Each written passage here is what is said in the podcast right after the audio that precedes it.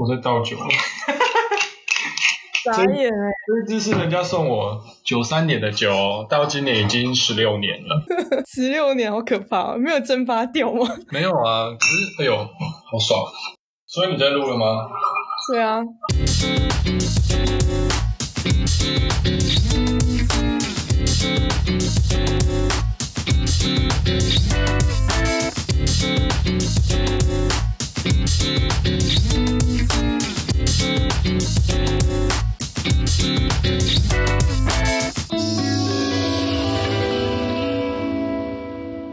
哎、欸，你知道这个老的酒，它就是有一个有一点像那个臭扑鼻，有没有？臭扑鼻是什么味道？就是有一点发霉发酵的味道，它会有一个很像这个怎么讲？就是酒糟酒曲那个发酵的味道。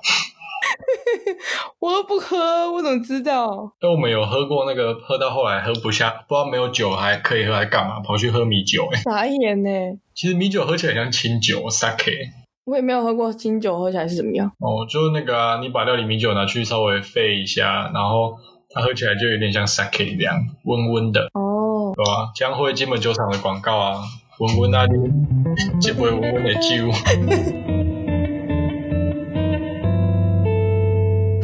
走进地下室，我是聊天枪西卡，希望能为大家带来轻松的绘图时光。我们要陪大家画图啦。今天一样重炮级来宾，一样是我们的烟酒与研究生沈一彤，欢迎。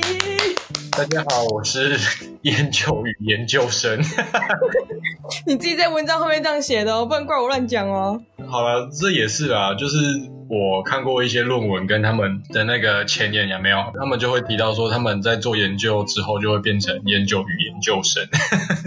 为什么？是因为忧愁很多，压力很大，所以需要抽烟跟喝酒来这借以抒发之类的吗？喝酒不用压力很大，抽烟就可能是有这个因素这样。喝酒是因为随时随地都有人生日快乐，是不是？对啊，就吃桌菜啊，生日啊，还有天气冷，今天真的很冷。那今天我们要聊的东西呢，跟上一次的差不多，呃、对不对？嗯，没有差不多哦，这一次的那我差不多哦。对我来讲差不多，对你来讲可能就这这就是业余跟专业的那个差别，一线之隔呢、呃。对，好，所以我们今天要聊的是银城隍。呃，金门酒厂生意最好的时刻，根本是用发过来用送的吧？还是你们是要去买？酒他们都会送啊，所以根本不是买的。金门酒厂都会赞助啊，然后呃庙里面的叔叔一次都是包一整箱来啊，好可怕哦。对啊，所以就是金门酒厂真的很重要。好，那。其实呢，我们为什么会有这一集，就是因为一彤哥哥他在即将会在系刊里面发大概五篇文章，是吗？还是还是我们这个是杀必鼠的？我原本想要继续写，然后信影叫把我挡住，都说你已经够了，你太多了。如果这样会变成我的专刊这样，之后就要在那个戏上的那个墙上面就要贴你全部每一个文章上贴过去，从头到尾应该全部总长应该可以吧？你如果继续写的话。一直贴到电梯口。我跟你讲，我可以图文并茂，然后把整个五楼的走廊贴满。去出大图，那种出那种很大的贴纸贴上去。对啊，光银城隍我历年在那边收集的照片就有三四千张嘞。你不要每一张都放到 A 里那么大，然后说很多张。先不要。好啦，我们不要废话那么多。好，我们先讲一下，先聊一下第一个是那个银城隍至于金大建筑这个。呃，南门进天后宫广泽尊王神輦班是吗？輦嘛，对不对？对啊，神輦班。对，就一开始建筑系是怎么样进去南门天后宫这个大家庭的？嗯，这个故事呢，其实呃，大概从我大二转学进来的时候谈起。就我们上一段已经有跟大家谈到，我是一位转学生，然后大二才转来金门嘛。但是我转来之后呢，其实。我在课业上没有很认真，然后也很不常去学校，啊、很常翘课。那其实我都跑去看庙会、拍庙会，然后去认识一些金门在地的人啊。其中那个南门的天后宫，他们其中一位乩身杨先生，他就在银城隍的前夕，他就跟我联络，他说：“呃，不知道金大的同学有没有兴趣跟呃这个热忱来帮忙扛轿，然后。”我就说好像也可以，不然我来找同学跟学弟看看。结果因为我问过别人，就自己先答应。问我吗？对啊。因为我是一定会去啊，但是别人没有去的话，我还是会去啊。然后，呃，我就找了几位同学跟几个大一的学弟，然后我们第一年大概有二十个人参加吧。结果我们就从银城隍的前两个礼拜开始练习扛轿，因为金门扛轿的那个步伐跟方式跟台湾不太一样，他们就是呃四个人一组，然后就前后这样四位啊。它会有固定的步伐，然后要一直绕圈，那每要跟着那个节拍跟节奏，然后把整顶轿子往下，然后是往你的左边这样晃下去，然后要再用腰力把它拉起来。所以那时候刚刚在练习的时候，哦，很累，然后一直闪到腰。哎，那个步伐是不是很像在跳那个噔噔噔噔噔噔噔噔噔那个的步伐是吗？稍微，反正就是大概有点交叉，只是没有那么。怂好吗？好，继续。对啊，然后就这样历年开始越拉越多，拉到二零一九年的时候，金大建筑总共大概有四十几位的学生参加，觉得蛮厉害的。一世成主顾的概念。对啊，然后到近期就开始有别的村庄的人，他们就会。跟我来打听说可不可以请你们去帮忙，还是你们这个要怎么跟你们有成立那个交流的关系？这样 交流的关系是怎样？你是说把越来越好，那希望我们去帮忙啊？讲坦白就是这样，就打一份那个联络人清单哦，这些是谁谁谁，然后电话几号 给你这样吗？对啊，所以我想要成立一个什么协会还是社团，然后公定价这样。所以每次都是练两个礼拜，是不是？还是还有？其实几乎新生我会希望他们每年都进来，然后新生就练两个礼拜。啊，其实老鸟其实几乎不用练啊，轿子一扛上来就都会的，只是你事情要热身一下。你们会不会就是那种老鸟都偷偷在练的时候，然后去嘲笑那？哼。这个我们当时候练没多久就会了，你们怎么摇这么久之类的，会这样吗？对啊，我还故意去玩那个学弟，就把他那个轿子压很低，然后他就一直叫啊，好坏。但是会不会每年没人家不敢来，没有人敢来？听到这个之后，大家就会哎、欸，下一届的那个迎城隍要开始报名了，有没有谁要来呢？哦不不不不不，我们听完那个 podcast 不敢去。没有啦，应该不敢啊。你们有准备好药膏，然后带去一整包，然后发给别人吗？还是妙方那边会准备？还是你们要自己买？其实好像我们都没有擦过什么药膏之类的。啊，你不是说你有闪到腰吗？那、啊、就隔天睡醒就好了，还是这样不算闪到腰？这样不算吧？这样应该就只是就是乳酸堆在那里酸痛一点点。有一次人家有拿那个一条根给我擦，哎、欸，真的蛮有效的。真的吗？对啊，就擦那一次有效而已。啊，刚刚不是有人说没有在擦药的？就是有一次在那个庙里面，然后那个叔叔就说：“哦，这个很好用，然后拿给我擦一擦。”啊，我晚上回家睡觉没事。我问你哦，你那个扛轿的次数跟喝酒的次数哪个比较，哪个比较多？应该是喝酒吧。可是其实你好像也没有吃过多少次银城隍的板德哎，还是你每次都有吃？我没有吧？我那一年去台湾实习没有吃，可是我们几乎每一两个礼拜都会有饭局。太可怕了吧！用那个圆桌子出来吃吗？还是？对啊，就比如说人家庙里面热闹啊，还是那个婚丧喜庆的啊，这样啊。跟三节配酒的概念是一样的。哦，没有，这个已经是有一点像初一十五、初二十六了。都摆出来，要摆好，摆好摆满。那个频率是这样啊。那这样的话，你是不是有很多感谢的话要跟金门酒厂说？有啊，希感谢他可以让我们的呃金门大学学生保持健康的身心。这就要讲到第二篇，就是你你的第二篇叫什么？通常在酒酣耳热之际，都会有一些很锵的人。对啊。对。因为每一次喝醉酒，一定会有很好笑的事，然后口耳相传，一直到流传的跟吸收台湾一样吧。哎、欸，你不要抢我梗，我等下又说吸收台湾，你怎么先说了？没关系啊。你通常都是被灌酒的那个，还是灌别人酒的那个？我好像都是灌别人酒的那个耶。你好像都是祝人家生日快乐那个，对不对？对啊，而且我都是带头起哄的那一种。所以你一开始第一次来喝，呃，就是去银针皇吃喜酒的时候，不是喜酒，我在讲什么？去银针皇吃板德的时候是在二零一六年。对啊，就我们第一次参加迎城隍啊。然后那一次有什么好笑的事情吗？那一次哦，那一次好像大家还没有很多人有喝过高粱酒，或者是应该说没有，还没有很多人很会喝，然后大家好像也还没喝多少就喝醉了。啊，我那一次好像距今太久也没什么印象。然后那一次好像城隍庙有在演歌仔戏，我喝醉酒，然后跟朋友跑去城隍庙看歌仔戏，结果看一看，我就坐在那个板凳上靠着柱子睡着了。然后后来要隔天吗？没有啊，就隔后来就都没什么印象啊。结果隔天睡醒，我发现我就躺在宿舍床上，然后。机车啊，机车钥匙什么，钱包、手机什么都在这样，所以你就是完全很骗，你不知道怎么回家的。对啊，结果后来同学说我是骑摩托车回来的。你没有，你没有从头到尾检查一下你哪边有没有受伤什么之类的，然后数一下一二三，这都还在。太夸张了吧？对啊，很棒。自己回去宿舍的嘛？可是你这样你还你还要逼卡欸？那有没有的？你你确定是你你一个人而已吗？我也忘记了，反正就没有影响。这个不可以学，这这样不行，会出事。未满十八岁请禁止饮酒，谢谢。所以隔年二零一七年的时候，那一年你是为什么没有参加？那一年是吃饭蛮 peace 的哦。Oh. 对啊，那一年我大三嘛，就是好像吃饭很 peace，然后也好像没有什么特殊的那个吧，就是没有人生日这样。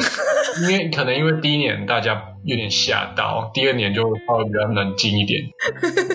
是，但是因为没有人灌你们酒，还是是你们就？就把酒退掉还是怎样？没有啊，我还是有喝啊。我记得我跟妍希还是喝了不少，就是很平和，大家都很 peace，没有人要没有人要争相的去灌人家酒之类的。我们有稍微想要灌一下别人，可是 灌不走，不知道为什么那一点就没什么气氛。可是我记得那个时候松松还是谁回来很整个就很累很累的那种，好像好像刚被荼毒过的感觉。我们没有对他怎样呢？真的吗？还是我记错年了？对吧？你可能是继承第一年吧。哦。哇，然后。松松，请在下面留言。第二年没有没有怎么样，结果第三年我们不是去实习吗？嗯。那一年应该是整个金门大学到现在最精彩的一年诶。被列入黑名单之类的吗？对啊，哦，那一年很精彩。那一年我们不是去实习吗？啊，那一年的情况我记得好像是礼拜天，所以。我那时候在台南嘛，我就跑去朋友家聊天，然后一直到下午，结果从下午开始就一直有电话打进来，然后一直跟我转播说我发生什么事，发生什么事，结果呃好像还六点多还七点多而已，时间还很早啊，结果他们就打来视讯说有人已经喝醉了，然后就说有人直接把半支干掉这样，然后又有人在他们跑来跑去说什么他是。国小的象棋冠军说他现在要跟人家下象棋，然后还很生气给我象棋。他们去哪里找象棋出来？不知道啊。然后那个妈祖庙外面有百丽啊，他们很笨，他们也不会去百丽买。不是还有一个，不是还有一个更好笑的那个什么软烂的冰箱那个？哦，对啊，那个真的很经典，就是大概一直到九点十点嘛，他们应该是要回去了，结果。突然就就是一直有电话打进来嘛，打来视讯嘛，啊，就其中一个同学就学弟就打来说，哎，你要不要看一下？那个别人这样，他、那个就不公开哈，然后 他就说，就他们家住四楼，然后只有楼梯没有电梯，所以他们就要把他的两个室友扛上去这样，他、啊、有一个是瘦的，他就直接把他扛上去就没事，然后那一个就是躺在地板上，啊头躺在半颗枕头上，啊嘴巴打开，然后那边留那个半桌的菜。然后另外一个比较有趣的是，他们好像在二楼，所以我就很累嘛，因为刚扛那个瘦的上去之后，这个是稍微稍微相较之下有点重量，就头侧一边啊，嘴巴半开，然后也是有半桌的菜这样慢慢流下来，然后他就说，哇，看原本就在重了，然后怎么整个瘫软喝醉酒。就很像那个电冰箱，只是那个电冰箱是一体的，这样就扛不动，然后它会随时流下来。好恶喔！对啊，他们跟你躺起来的时候都不会觉得自己好像枕头怎么臭臭的吗？就睡醒第一件事情当然是去洗澡啦。其实高粱我有一次有打开闻过，我觉得很可怕，那味道很呛，而且闻起来像强力胶，我不敢喝。强力胶？你是有吸过强力胶是不是？我没有吸过，我只是说那个味道闻起来像强力胶，我就不敢喝。而且我看你们喝的那样子好像很开心，可是明明闻起来就很可怕。你们喝的真的很好喝吗？还是这样甜甜的吗？还是？那就是有一个酒香啊，就是强力胶味道吗？然后喝了会开心啊。是酒最开心吧，还是身体热热的开心？都有哎、欸，所以冬天要喝就是这样。你现在喝的那一支是你说是什么时候什么时候产的？哦，这一我现在我刚开要为了要录这一集，我就开了一支来喝，然后这一支不要等下祝我生日快乐，拜托。不会，我才喝一杯而已。这一支是民国九十三年的酒啊，是人家送我，它很香，你知道吗？哎，可是你那时候没有转进去金门籍吗？不是每年都会送吗？没有，我没有，我我没有加入金门籍耶。为什么？因为我在高雄市，我可以领高雄市的奖学金。哦。然后。哎，这个还那个软烂的冰箱还有后续哦，好，你继续讲。就是说，呃，他因为上不去嘛，所以呃，这个为了要帮他扛上去，这个同学他就打电话给一个学长，然后这个学长那时候在消防局当替代役，嗯，结果又很壮，然后他就要来扛他，结果好像还是扛不太上去，就两个人出力还扛不太上去，他就想说，不然试着把他叫醒看看好了，结果他就用那个。疼痛刺激法，你知道吗？就是一直打他的心，就是好像不知道怎么样按他的心窝吧，然后他就按下去第一下，哦，他就跳起来，然后就，然后后来就原本有一点感觉有点反应，结果后来又又又睡着了，又又昏迷，然后又按第二下，然后就。结果后来又昏迷，结果他们就想说算了，不要玩好了，等下出事。就他们就慢慢慢慢把它弄上去啊。后来他们就醒了嘛。结果那一个礼拜，他们就他们都住在一起，有时候会去吃饭，怎么？他们吃饭的时候聊到说，哎，奇怪，我银城隍不知道是被轿子撞到还是怎样，感觉胸口都一直痛痛的。有听吗？我不知道哎、欸，可是那个还蛮危险的，那个那个很多的骨还有心脏啊，对啊，也是这种笑，对啊。你知道我在看你的文章的时候，我在看这段的时候，我真的一直笑，我没办法继续看，真的好笑。哎、欸，我很纠结要不要打那一段，你知道，我怕那个长官或者是系主任看到会觉得这个有爱系上的观瞻，然后后来想想，好像他们也不会看。你这个我觉得还好啦，没有到就是好像没有为戏上增添其他的负面形象，我觉得都还好。如果你们要听负面形象的话，你们私底下来找我，我们就不要公开讲，有很多很多。我把你电话留在下面好不好？你就呃，如果人家想听的话，可以留言，我们再来录 Part Two。应该是有超级多，应该分享不完。你看你们从你说你们下午六点多就有人喝醉，然后你说那个刚刚要扛冰箱那是九点多，整整喝了三个小时哎、对啊，然后最扯的是隔天哦，早上还下午在上班嘛，然后叔叔就庙里的叔叔就一直打电话来给我说啊，你们你怎么今年没来？什么什么啊？你们那些老的怎么都没来啊？这边都新生哦，出一堆事你知道吗？他们一直骂我说到底是发生什么事？他们昨天我就大概片段的知道是发生什么事而已。然后那个叔就说没有啊，他们吃完饭大概七八点，一群人全部躺在那个妈祖庙的庙口，有人躺外面，有人还躺在里面，那就一群人喝醉酒这样，还有人还在吐。然后那个叔叔就开了两台九人座，就轮流把他们送回去啊。结果就把他们全部丢去车上之后，然后要一次载嘛。结果哦，整个车子里面吐的东倒西歪。他们隔天下午骑完车，越想越赌烂，就打电话来骂我这样啊。喝到几点，全部就已经挂了。我是不知道啦，反正那天好像呃节奏很快，然后效率也很好，这样。没有人陪他们喝更毒来。不知道，没有啊，是叔叔的车被他们吐成那样，叔叔就想说开心就好，也没事。结果那边越洗洗洗又很臭啊，想一想可能很堵烂吧，才打来骂。九个人，他们反正他们开两台车啦。哦，就两台都吐得歪七扭八的。对啊，两台都是呕吐物啊。可是如果像这样，假如说你今天知道你今天有一个就是这个酒局逃不了。嗯、然后你有没有什么就是喝酒的策略，或者是攻守那个美感？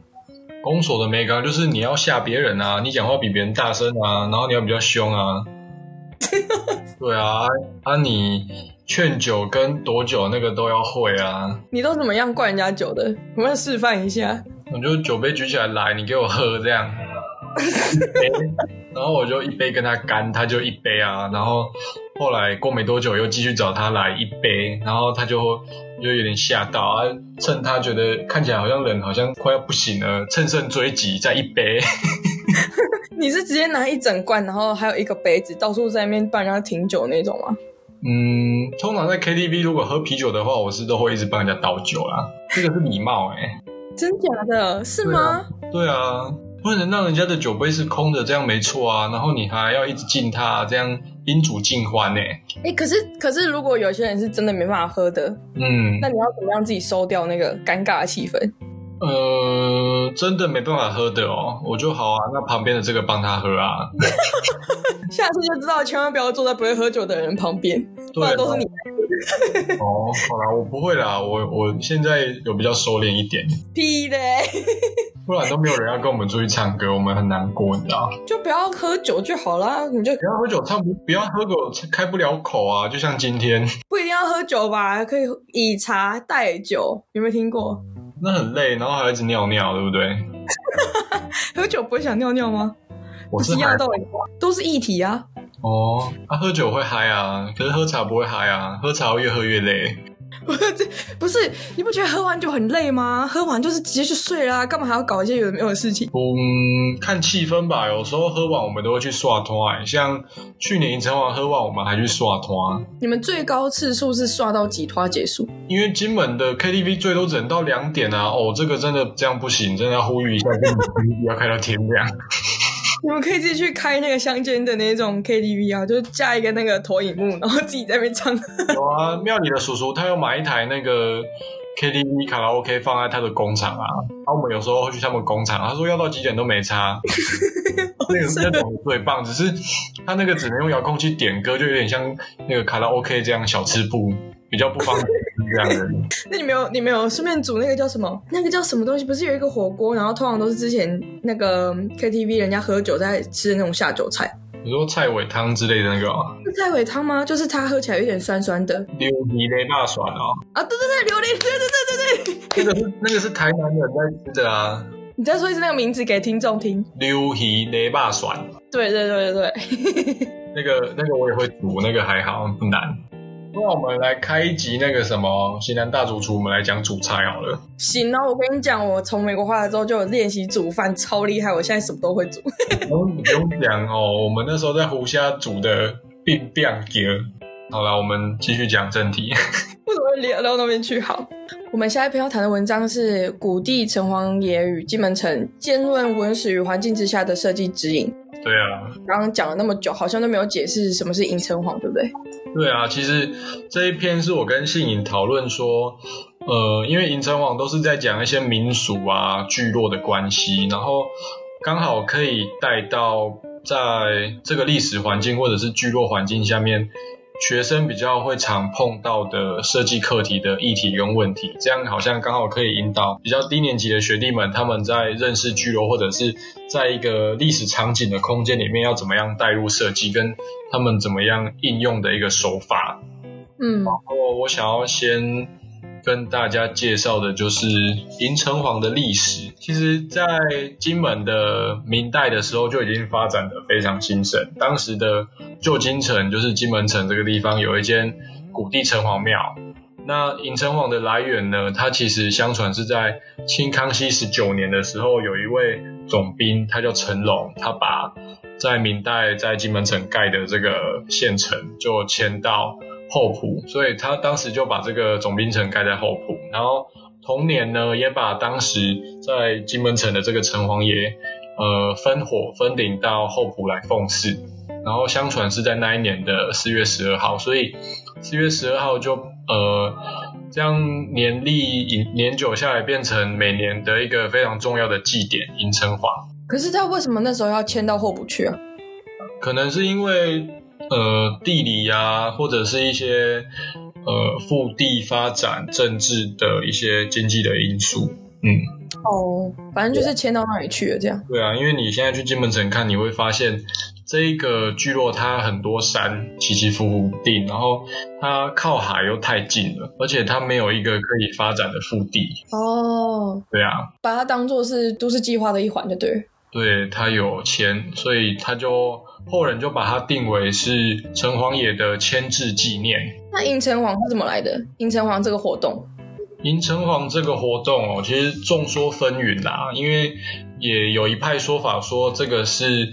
在清初的时候，迁界之后，然后迁界之后，那个城隍庙不见了。就是你知道清清初的时候有一个迁界禁海令的事情吗？嗯，对。然后因为沿海包括金门的这些居民都被迁至回去中国比较内陆的地方居住嘛，他严禁在海边有这个居住行为跟海上的贸易行为等等。然后呃，所以是在迁界结束之后，居民又再度回来金门。然后因为迁界的时候，城隍爷的城隍庙就颓败。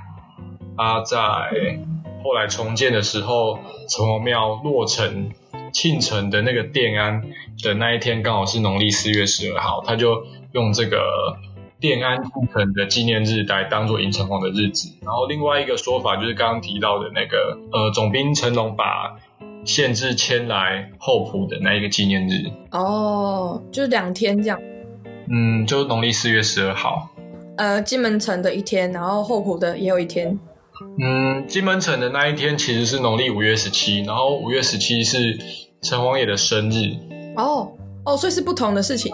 对啊，迎城隍是迎城隍，城隍爷的生日是城隍爷的生日，这个是不一样的事情。哦，sorry。关系，很多人都会这样误认为七月十二是后埔城隍爷的生日。因为其实我之前在踏进金门之前，完全没有听过迎城隍这个活动。我第一次听到的时候，我以为两个神明，就是一个是姓陈的，然后一个是姓黄的。好吧，其实其实城隍这个神明是一个对自然的崇拜啦，就是说，呃，城就是我们看到的那个硬体的城墙、城门，然后黄其实是城墙、城门旁边的这个护城河。它、啊，呃，城跟黄，它其实就是一个共同存在在。我们居住城市的一个非常重要的一环嘛，然后它就从这个自然的物件，然后变成守护我们、保护我们的一位神明这样。哦，对啊，就是把哦，这蛮有趣的，我这不知道。虽然你有写，我好像忘了。没关系，这个大概了解就好。这个是通识课。那对于外人或是观光客来说，银城隍好像就是一个好像一般坐轿那样子的游行的那种队伍。然后在几个村子里面这样绕一圈，这样。可是，在建筑人的眼中，好像完全是另外一个世界。那你在迎城隍的时候，有没有特别会关注什么东西、观察什么东西，或者是有什么东西是特别吸引你的吗？其实，好像在建筑上面的训练，他们都会，我们都会习惯从平面图或者是立面图跟几个透视的角度来看嘛。然后在这些呃基本训练当中，会训练你几项非常重要的东西，比如说。整个比例跟整个形状，或者是呃所有物件相对应的尺度跟它流动的关系，或者是它们之间相互依靠、相互的关系是怎么样？嗯，好，我们把这些要素拿来谈迎城好了。你大概我们大概会发现，金门的神教神輦的尺度会比台湾小一点。那为什么？因为金门的聚落有很多小小的巷子，然后这些小小的巷子可能大概就是两三个人的肩膀这么宽，所以呃，他们就必须制造呃符合这一个尺度的神教，方便他们绕境。不然一般的神教尺寸长宽大概是多少？嗯，五尺七尺不定啊，大概都是呃三尺半三尺半这样。可是呃，台湾的神教相对会再更大一点，就是大到多大？大到有的会到金门一般神教的两倍哦。哇，那么大哦。对啊，可是也不太一定啦，因为那个就跟经济啊，或者是他们的神明的呃神像的尺寸有关系。可是那样扛得动吗？所以台湾的神教大大概都是八个人扛的啊。哦，只有金门四个人扛的啊。哦，对啊，有道理。然后在高度的比例上面也是啊，你看。像厚朴的这个老街的那些店家，他不是日常的时候做生意，为了保护他们的商品或者是遮阳遮阴，他们会拉一个布棚出来吗？嗯，然后这个布棚有时候会低到就快要撞到你的头顶。没有，我觉得你太高。哦，谢谢。所以在迎城隍的时候，他们就必须把这个帆布拉上来啊。嗯，对。对啊，然后。呃，建筑物跟房子的比例，在金门银城隍中，你也可以观察到几个特殊的点啊，比如说，呃，传统的民居建筑、传统的闽南建筑中，那个神教的顶端大概刚好就是在呃一般民居的门口的那个位置。门口的位置哪边啊？在门耳门不是都会有一个十条框吗？嗯嗯嗯。对啊，就大概会差不多高啊。哦。对啊，然后或者是在一些庙，我们的呃四个进的庙或者是城隍庙的庙城，然后可以方便他们绕行转圈的这个尺度也非常重要。你是说？绕圈是指你们在摇那个轿子的时候吗？对啊，就是在都市计划中，你就必须预想到迎城隍的时候绕进需要这个空间，所以你要把这个空间保存下来啊。但是如果他不是在那个路线上面的人的话，他还要需要考虑这件事情吗？还是他就是要考虑进去？嗯，不一定诶，看特定的时间或地点诶啊，而且。我发现金门的聚落也有很多约定成熟的事情哦，oh. 对啊，还有一些私人拥有地界的问题啊，这个就比较复杂。嗯，还有呢。然后你在观察聚落的时候，你也可以观察整个聚落的配色，还有整个绕境队伍的配色关系啊。这这我就没有注意过，有什么特别的地方吗？像金门的房子，我们就会对它第一印象就是红红的嘛，灰灰的，嗯、黄黄的。对。然后其实整个神教跟整个绕境的队伍也都是啊，因为呃传统汉人的观念，红色就是喜气嘛，所以很多东西都会用红色，比如说整顶神教大多底漆是红色，然后在一些特定的部位会贴上金箔，嗯，然后其实金箔久了氧化会变成黄色。然后在一些勾缝或者是收头，它为了要一个比较好的配色的关系，它会漆上黑色。哦，对啊，其实这个都会有一个相互相应的关系，它的画面就会看起来比较协调。对啊，就是呃，变成是我们在谈透视的这个场景的概念了。可是这些东西你知道了之后，你要怎么样内化成你要做设计的一些养分？怎么样内化成做设计的养分？我觉得这个就是看。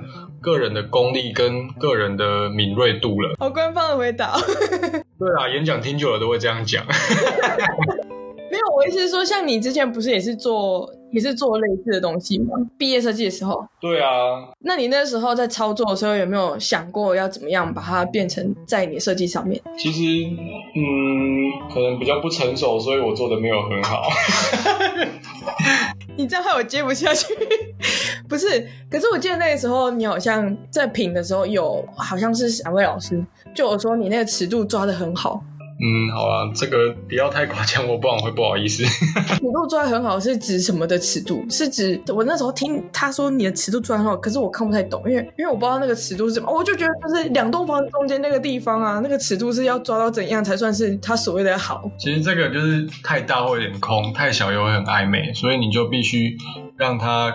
相互的空间量体大小看起来很协调，就好像轿子走在聚落的巷道内的那个感觉。哦，你要会学习去抓那个感觉。好，对，然后配色啊，或者是量体的一些呃外观的设计也是啊，你必须去参考你的环境，比如说它的表面的材质是什么，比如说它是石材或者是红砖。然后石材给你的感觉，它的触感是什么？它相对是比较粗糙的。红砖它比较平面，可是它上面也有一些粗糙的效果。然后它两相应的这些关系，或者是它在建筑物上面比例的关系、开口的部位等等。所以你那个时候在设计所有的，包括立面跟剖面，就是高度之间的关系的时候，嗯、你有想象过把那个扛轿队伍想想象在那个空的那个地方吗？还是？嗯，因为我的聚落地点，毕竟影城网的队伍，它不会直接的从里面经过，但是它会在外面绕行。嗯，因为我想象的其实是在，因为其中我有一栋就是在城隍庙旁边有一间二楼的民宅，对，然后它的空间尺度的二楼刚好可以看到城隍庙的庙城。哦，所以你等于是用三层外面的关系去审视你所谓的那个尺度，这样？对啊，所以其实我就是在。思考这个二楼的空间，它的视野跟它可以怎么样看到城隍庙，还有城隍庙旁边这些游行的队伍。哦，这个就是你要思考跟制造那个空间场景的那个议题了。对，所以刚刚讲到尺度还有配色，对对对对，这些东西。啊，其实你把尺度跟配色跟空间机机能还有相应的关系处理好了，你的设计大概就是会会是一个有深度跟有厚度的设计了。嗯嗯嗯嗯，对啊。下一个是那个下一篇是因为相信所以跟随，follow。嗯。其实这一篇我觉得是我目前的这一篇细刊写的最好的一篇。有感觉出来，就是你有写的非常完整，就把 A B C D 要讲的点都讲很清楚。神来一笔，很会很会 打广告。听说你会愿意花你自己打工存来的十几万的钱去买神秘的东西，你到底是狂热到买什么东西要花到十几万？应该说我对宗教信仰的狂热会分成两个部分，一个是信仰上，就很像很多虔诚的基督教徒，他们。大概三句两句就会说哦，感谢上帝。我没有我没有歧视的那个啊，我就是这样比喻。然后另外一个是我对这个传统的工艺有兴趣，所以我觉得这些东西值得收藏。嗯，像一些比较古董的神像啊，或者是香炉，还有新的东西，像是神明的衣服或者是帽子。可是你那些买完之后放在家里，不会有什么对他们不敬吗？我知道你想要问的是什么，就是说，其实这种古董的东西或者是神明的东西，我会觉得你把它摆放整齐在一个干净的地方，然后这个干净的地方是你的书房或者是你的客厅，然后不要跟厕所或者是呃其他比较不干净的地方有相应的话，我认为这个都 OK。就以一个收藏家的角度，或者是有宗教信仰的人的角度来看的话，是这样。我是觉得符合。人性跟符合你的价值观的，再相信就好了。然后有很多很奇怪的习俗，我都会选择不相信。对，你有在文章里面有提到说，就是一些禁忌的啊、风水的啊、习俗的那些节目都不喜欢看。对啊，我会觉得他们在谈的东西很低级，或者是很没有内容，跟很没有逻辑。那这样吸收台湾，我刚刚用的梗被你讲走了。吸收台湾，你应该觉得 OK 吧？其实我小时候很喜欢看《戏说台湾》，然后我小时候也超爱看的。我小时候我印象中的《戏说台湾》是他介绍、他讲述了很多台湾民间的故事，然后这些民间的故事都是你可以从长辈的嘴巴里面问出来的故事。嗯，对，或者是一些其他地方相传的这种故事，然后这种故事它就比较有根据，他演的也比较像真的，因为他就其实真实发生过，只是他为了剧情的铺陈或者是。他必须达到他的整个那个戏剧的生命的级数，他稍微有加油添出了一点点。但是近这几年的戏说台湾，它已经没有那么多故事可以演了嘛，它就已经变成八点档。我最喜欢看那个戏说台湾的那一集是那个那个追铃追铃的那个是哪一集啊？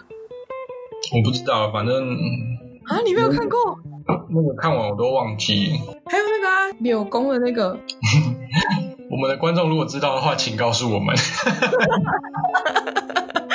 好啦，好，那既然都讲到这个信仰了，嗯、那拜拜的时候，比如说拜门靠啊，或者说是拜灶咖那种，或是遗柱之类的，有没有什么禁忌，或者说是要特别注意的地方？其实我们日常拜拜的一些风俗啊，会因为。各个家庭的各个地方会有各地的风俗，总之还是不太一样啊。嗯，然后像我们家在拜门靠，拜门靠是说七月普渡吗？我不知道哎、欸，是吧？拜有很多种啊，比如说七月的时候普渡，还有拜那个初一十五。初一十五是拜做生意的，在拜土地公嘛。然后或者是那个庙里面的那个天兵天将，有时候也是在自己家里面的门口拜啊。比较乡下一点的地方是这样。你说克囧对不对？对啊，克囧啊，克囧也俗称是拜门靠。哦，对啊，因为都是在门口拜嘛，而且拜的东西都大同小异，只是对象不太一样而已。哦，是哦，所以不是拜祖先的。拜祖先是在家里面拜神主牌。哦，是这样哦，还是还是我记错？因为我那一天，我前两天要帮家里拜拜，爸爸妈妈都没空。早上的时候就开始拿出来拜嘛，都摆一摆，放一放。然后我那个不是要拜三星吗？这样，把个鱼鸡腊肉，然后坑桃井就放前面，嗯、反正就这样摆起来。然后刚好那天爸爸早上就没有买很多东西，就只有买一些基本东西放一放。然后就看起来整个两张那种折叠桌打开超空的，就是如果空，那神明看到不会很生气吗？所以我把它尽量摆集中一点，然后看起来好像满满的。然后我就我就把那个鱼跟鱼跟那个腊肉，它不是长的吗？把它放成很，然后就这样拜哦。不是要添三次香吗？就是它烧到快没有的时候，就要再往上添，再往上添嘛。对啊。鱼鸡腊肉，然后看好像空空的，我就再把那个后面主角挪到前面去，就这样总共四个。嗯、然后我就这样拜了三次完，然后我爸爸已经回来了，他就瞄一下，然后就要烧金纸，就要开始把那个金炉这样拿出来开始烧。然后他就突然烧的时候瞄到，啊啊，你怎么放四个？我说 怎么？那我来看戏，伤心的看戏先哦，怪昏气哇！然后我说啊啊，这样怎么办？是要崇拜还是什么？他说。啊，没没没啦，进来到学学啦，然后我就啊，不是你你我怎么知道？啊，那都是肉啊，啊可是，对啊，他们不是都是来吸味道而已吗？其实拜拜的风俗跟礼俗，还有它的那个规制上有一定的礼俗跟游戏规则啊，就是那个生理啊，它有分成三生或者是五牲，然后通常三牲一定就是基本的鸡肉，然后还有一条鱼。啊，有一些地方猪肉会摆在中间，然后有一些地方是把鸡摆在中间。啊，通用的一个规则就是鸡头鱼尾，就是鸡的头跟鱼的尾巴会朝着神明。朝外面吗？朝你要祭祀的那个对象。比如说你是拜祖先的话，当然是对着祖先。然后如果你是拜门口的话，就是朝着家里面的门外。哦哦哦。对啊，然后五牲每个地区不太一样啊。如果是靠海的地区，它的五牲可能就是鸡鱼肉，还会有。螃蟹或者是花枝或者是虾子等等，很多都可以。所以就是反正就不能放狠的就对了。对，它一定要摆直的，然后呃通常是单数，在那个形制跟那个量体上面，它会要求要有头有尾，必须是整只的。我妈还跟我讲说什么，有些人她说她上网查，有些人还拜便当，哎，就这样一个大的桌子，然后摆一个便当，也太没有诚意了吧？其实我会觉得这个是。这个时代还有这一个社会一个普遍的现象跟日后的趋势，因为呃以前的拜拜通常都是家里的家庭主妇他们在家，他们就必须一大早去菜市场买菜，然后煮一整个早上，大概在十一点十二点的时候开始摆嘛。嗯嗯嗯。你看你就忙一整天了哦，然后大家可能就中午回来吃一吃，吃不完晚上还要继续吃，然后隔天可能还要继续吃。哦，对啊。以前的家庭人口跟成员有这个条件可以这样做，但是这个时代不一样了，所以因为方便，他可能中午的时候下班，然后去自助餐包个几样菜，或者是包一个便当回来，就一样是有菜有饭，也是热食啊，这样拜一拜，我觉得这个诚意到就好了。对啊，主要还是要吃得完，跟你可以负担得起。对啦，我们那个拜拜的东西，冰箱还是堆一堆，现在还没吃哎。对啊，所以。后来我就会觉得，嗯，这样很方便又符合经济效益。这样，在道教里面有神明那么多位嘛，不像基督教什么天主教都只有一位神明。嗯，道教有超级多神明，你进去一间庙里面就有超多神要拜的。你要主神拜完，然后拜旁边的，这样拜绕一圈都打过打过招呼之后，然后再看你要去拜哪一个神明，是不是？对不对？嗯，通常我们去那间庙都是拜。他的主神或者是他相对比较重要的神明啊，你你总不可能跑去妈祖庙，然后指定说你要拜太子爷吧？不是啊，就像比如说霞海城隍庙之类，然后大家都是去拜月老的啊。对啊，只是那个这种问题，我会觉得你去城隍庙就应该要拜城隍爷，只是他的月老信仰特别兴盛，然后呃传到后来，我有听过说，哎，那个霞海不是拜月老的吗？就会有这种问题，然后我就觉得这个好像有点本末倒置。我刚刚问的问题其实是说，就是在道教神明这么多位里面，嗯、如果要说一个你最喜欢的、最崇拜的，会是哪一位神明？就是我们的广泽中王。广泽尊王，拍手拍手。好，谢谢。那为什么他对你来说有什么特别意义吗？应该是说我从小我们家就是拜这个，然后我。我们家就是拜广德中王，然后阿嬷，我的阿嬷对他也非常的虔诚。然后，可是为什么会在家里拜广德中王？不是通常都是拜什么什么关公啊，有没有的？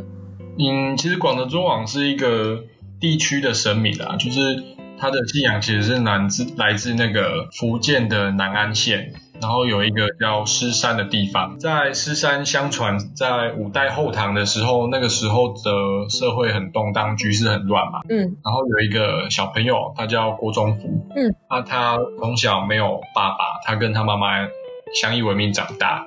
然后郭宗福他从小也没有什么技能，他就帮一个姓杨的员外牧牛牧羊，就放养这些畜生为生。然后有一次，这个信仰的员外他请了一个地理师，很厉害的一个地理师，要帮他的信仰的这个员外的爸爸看一个风水，说他爸爸过世了，要帮他看风水。结果那个地理师就说：“好，我来帮你看风水，但是我的吃喝住宿什么，你要负责招待我。”然后员外就说：“好，没问题。”结果呃，信仰的员外这一家呢，对这个地理师也没有很尊敬，然后反倒是这个郭宗甫，他对。这个地理师非常的尊敬，然后早晚问好，呃，伺候的非常的好。嗯嗯。结果，呃，地理师就觉得这个信仰的员外很不厚道，反倒是这个郭忠福对他非常的有礼貌，所以他就私底下想要帮郭宗甫看一个风水来厚葬他的爸爸。嗯嗯。然后他就问郭宗甫说：“你要一代封王，还是要万代封侯？就是说，你想要成为一朝的天子呢？”还是你想要让在万代之后，你还是有香烟可以奉侍你，然后他选择呃万代封侯，就是他可以成神，然后让万代的这些人民都可以奉侍他。然后第一次就说好，答应你。结果他就跟他讲了这个风水的穴位在哪里，然后把他爸爸的骨灰拿去那边埋葬，然后还特别交代说，在埋葬之后，然后你要往哪个方向一直跑，然后你会经历过什么样的一些事情。然后你在经历过这些事情之后，你就要在那个地方跟你的母亲安定的定居在那边生活，这样。然后他就说好，结果就到了约定的那一天，他把他爸爸的骨灰埋好了之后，就我就开始往那个方向一直跑，然后就经历过了几个非常神奇的事情。其第一个是那个狼地党。你说的跑是真的就是跑吗？还是是走而已，就是往那个方向走？传说故事总是比较美好。我想说一直跑哎，要跑什么事？对啊，因为呃，另外一个故事的说法是，那个埋的那个穴位是蜂穴，所以埋下去之后，很多蜜蜂蜜蜂飞出来，然后所以它要一直跑。这个是另外一个版本。对，然后我讲的是一个比较综合的版本。嗯。对，然后那个地理师就说他会经历过几个事件嘛，第一个是狼地挡嘛，就是人会地人会带一个铜，然后为什么人会带铜呢？很奇怪，他就在那边想，哎，刚好看到一个和尚，然后那时候下大雨，所以他就把他在托钵的那个钵有没有盖在他的头上挡雨。然后第二个是古卡郎，就一样是下大雨，然后呃有一个放牧的一个人呢。因为没有地方可以躲雨，他就躲在牛的肚子里面，然后牛慢慢走，他也跟着他慢慢走，这样。嗯。一股骑狼，牛骑人。哦，嗯。对，然后第三个是鱼九秋，就是鱼跑去树上，鱼上树。然后为什么呢？因为刚好他就一直往前跑，遇到一个大池塘，然后有一个人他爬到树上钓鱼，结果。他那只鱼卡在鱼池里面很久，非常的有活力，他要用力的把它拉起来，结果那只鱼就卡在了那个树上，然后下不来，就叫鱼上树。结果他就在这个新的地方重新开始生活嘛，然后他就开始会看书啊，或者是看一些风水什么什么之类的啊。然后有一天，嗯、他突然在一棵树下，然后他就双腿盘腿，就在那边盘坐，然后就突然得到了灵感。就得道升天了，然后呃，就旁边都要有有人看到，就去通知他母亲说：“哎，你的儿子好像看起来不太对劲，在那边坐了很久，你要不要去看一下？”嗯。结果母亲就赶快用跑的跑去看中府到底发生了什么事情。结果呃，中府就也不动，然后就在那边盘坐，然后他的母亲就把他的呃，他在那边叫他说：“哎，中府中府，你快起来！”然后就把他的。左腿扯了下来，结果那个中府就升天了，就是说他已经过世了这样，所以后世在雕塑广泽尊王的形象，他就会有把右脚翘起来，然后左脚是踩在地板的这一个神明的形象，就很像翘右脚这样。他母亲没有用那个消防员用那个 这个，你说疼痛急救法吗？对。那个年代可能还没有啦，五代后唐一千多年哦。对啊，然后相传相传他曾得到的那一年是十六岁的时候啦，所以他的神像就是一个很年轻，然后很英俊帅气，然后又翘着右脚的这个年轻人的样貌，非常的秋丢。所以那大家为什么后来都会供奉他？嗯，其实这是一个地区的信仰啊，因为它也有很多很灵验的事迹跟故事。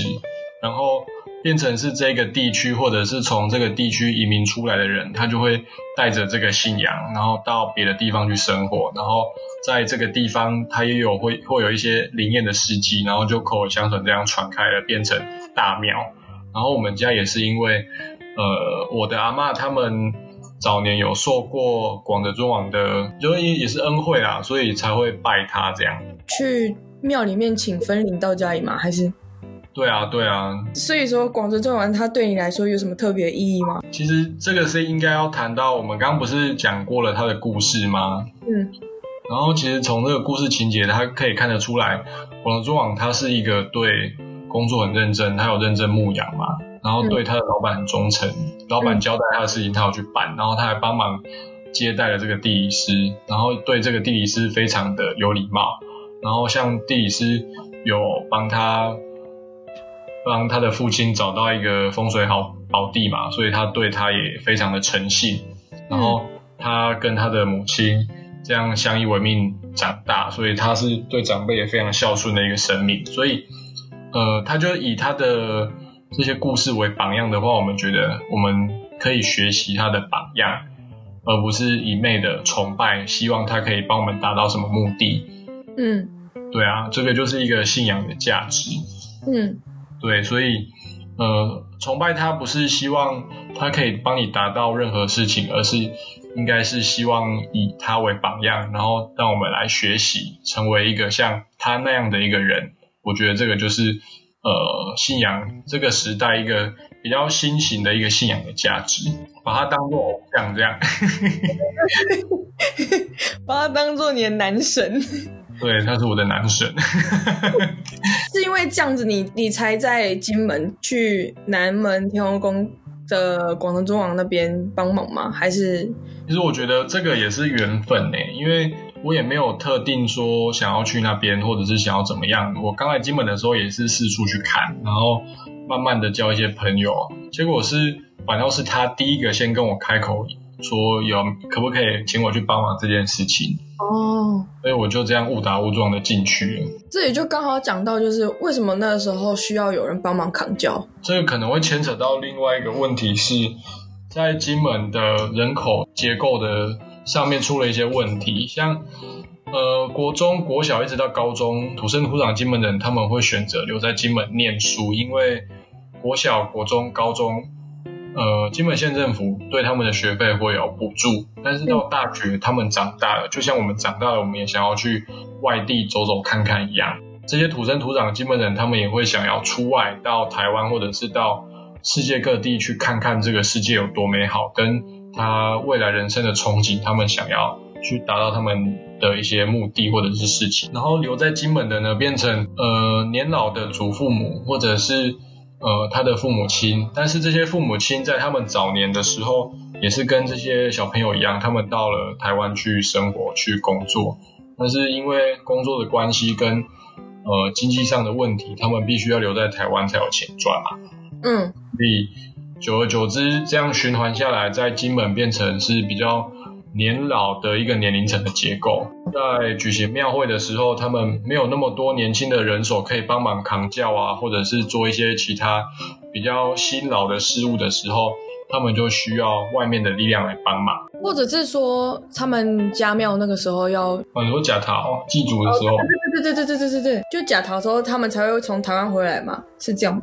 对啊，那个也是一年一次而已啊。对啊，所以像庙会的时候，他们取舍之下，他们就比较不会回来嘛。嗯，他们需要人力。然后我觉得金门大学其实是一个很棒的一个非常具有人力丰厚的一个地点跟一个一个条件，就是说这些小朋友，他们除了在学校上课之外，他们也必须认识金门，毕竟这个是他念书的地方。然后怎么样认识这个地方，可以有很多种方式，跟很参加很多种活动。你可以去听演讲，你可以实地这样走进去聚落里面参观，去访谈或者是去拍照。但是你也可以选择去参与跟参加这些在地的活动，相信这个可以让你获得更多。嗯，呃，这个可能就比较像一个互惠跟互助的关系啊，因为金门的老人家非常的有钱，学生很穷。然后，或者是他们的中心会跟庙方很有钱，我觉得这样就可以成立一些互利或者是互助的关系。学生在你们热闹的时候可以来帮你们扛脚，或者是来帮忙你们。但是相对学生学校有活动的时候，他需要经费。这些地方的宫庙跟人士也可以提出他们的赞助哦，嗯嗯，对啊，像我们毕业展的时候，不是动用了很多这种关系，拉了不少钱进来吗？这我就不知道了，我忙着在做视觉设计，所以就是变成是一个交际的手腕，跟你要认识这些人的一些目的啊。哦，对啊，我在我那个银城网的专刊里面也有提到说，在金门田野的认识的这些人，会成为你日后在金门生活的一个养分或者是助力啊。嗯，就是也算是一个人脉啊。对啊，所以变成是你想要做什么事情，学校的老师跟同学没有办法达到或者是帮忙的时候，你可以求助于你在外面认识的这些朋友。对。对，有一件事情就是这些活动大部分都是男生去帮忙的，嗯，所以女生很难得到那一方面的人脉，对不对？嗯，其实也不会啊，像迎城隍的时候，我都会鼓励女生来参加，都是去拍照、帮忙拿水这样。对啊，就是其实你来参加，你来跟着走、跟着看，这样就够了。就鼓励大家，如果有兴趣想要参加影城隍，或者说是想要帮忙扛轿的话，其实都可以。直接问系上的学长姐。对啊，其实呃，金大会参加影城隍，跟系主任还有我们的信英老师也有很大的关系，因为这两位老师都很支持我们去，因为毕竟建筑系退出了金门大学的毛毛虫的活动，所以我们必须还是要有可以参加集体活动的一些机会。那。银城网跟毛毛虫比呢，其实我觉得银城网的意义早就大过于毛毛虫，因为这个是跟地方有互动、有交流的一个呃场合。那毛毛虫一开始毛毛虫都是在学校嘛，但是近几年还是会到外面或者是到总民署那边去游街去游行嘛。嗯，除非金大的学生或者是老师，金门在地的居民其实看不懂你们在干嘛。哦，对。对，只是这样吵吵闹闹的，好像很欢乐。但是银城王不是，银城王是让学生了解在地的风俗跟绕境的内容啊，认阵头啊，什么什么扛轿的方式啊，这是让你认识金门，然后也让让你认识了金门的在地人。对啊，我觉得这个是非常意义深厚的一件事情。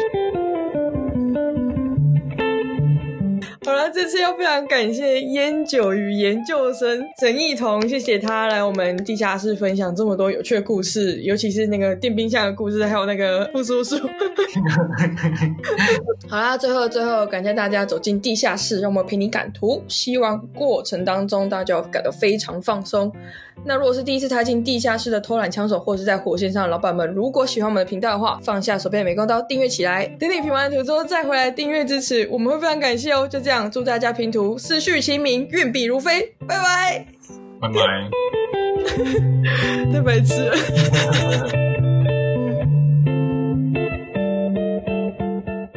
对啊，我很希望有一天，如果建筑系赴参加毛毛虫的时候，我们可以有这个行为，觉得很酷。可是你也要神明愿意啊，神明当然愿意。最近讲到这个，那我就顺便聊一下，就是新闻啊，或者什么纪录片那种的，他们说在扛轿的时候是神明在晃，不是你们在晃。其实有人为跟有神力啦，就是说有一些轿子他们会请那个道士或法师开始念咒，有没有？嗯，然后会请神明那个降驾在这个轿子里面，所以这个降轿子的晃动模式或者是他想要走的那个路线跟方向，就是由教子来决定。就像我们在扛，我们没有经过这个仪式，然后那我们的教子其实就是让我们人在主导这样。